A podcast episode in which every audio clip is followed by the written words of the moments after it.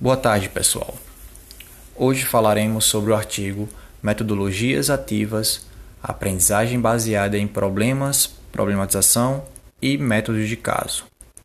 O nosso grupo é formado por Mayara, Witiane, Jéssica, Bárbara e Jefferson, estudantes da disciplina de Didática do Ensino Superior do mestrado em Nutrição Humana. Conceitos históricos. A aprendizagem baseada em caso Trata-se de um método mais empírico, indutivo e construtivista para formar os alunos, diferente do método teórico dedutivo tradicional. Essa proposta metodológica foi apresentada e aplicada pela primeira vez na Escola de Direito de Harvard em 1870 por Christopher Columbus Landau, com o objetivo de vivenciar uma situação prática aplicando o conceito e relacionando-os, pensando em estratégias e alternativas e atuando na busca por soluções. Características importantes que devem ser consideradas.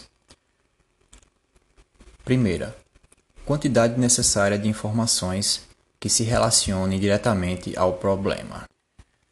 Segundo, Leitura demorada e minuciosa em busca de causa e efeito não leva a resultados positivos no que diz respeito à solução do problema ou da tomada de decisão.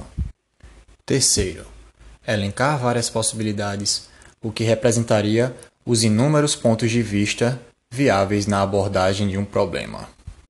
Quarta, encontrar alternativas que possam ser adotadas na solução de problemas ou na tomada de decisão através de debates.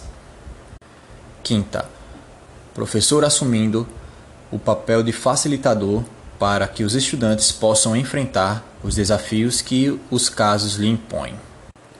Sexta, dedicação do aluno à leitura aprofundada, buscando um nível de compreensão elevado. O docente precisa despender tempo e conhecimento para elaborar casos relevantes e consistentes.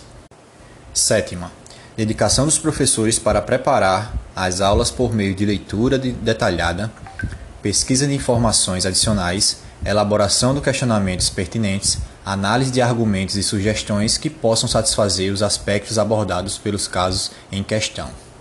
No passo a passo do método, o docente ele seleciona um caso e se prepara para debatê-lo. Os alunos recebem o caso e fazem a leitura antes da aula. E em pequenos grupos, preparam dúvidas e reflexões.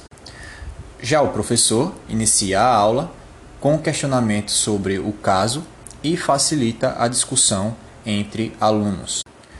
Professor e aluno debatem a situação problema e as possíveis soluções, dando fim ao encerramento de um caso por meio de uma conclusão desenvolvida com base no que foi apresentado pelos alunos. Os desafios para a aplicação do método são: identificar os diferentes elementos a saber, a introdução, a contextualização do caso, de modo que seja possível vinculá-lo ao conteúdo curricular, a narrativa ou o caso propriamente dito.